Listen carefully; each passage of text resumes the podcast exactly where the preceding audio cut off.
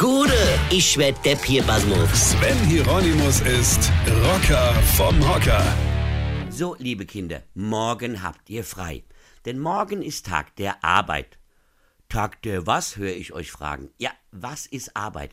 Wie kann ich euch das jetzt erklären? Arbeit, ähm, das ist sowas ähnliches, wie wenn ihr in der Schule aufpassen und pünktlich die Hausaufgaben machen würdet. Versteht ihr? Nett. Dann fragt mal eure Eltern, denn die gehen immer arbeiten. Ja, unglaublich, oder?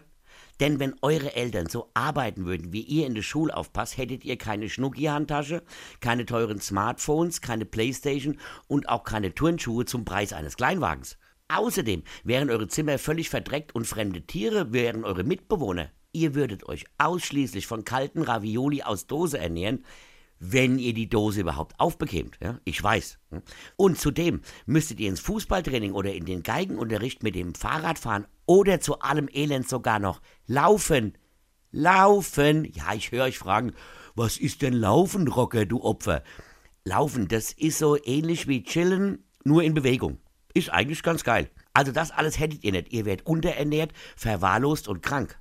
Deshalb, liebe Kinder, ist der Tag der Arbeit sowas wie Mutter und Vater da in einem.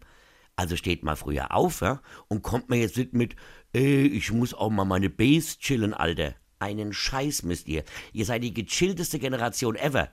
Eure Großeltern waren das erste Mal so gechillt, wie ihr es jeden Tag seid, als sie tot waren.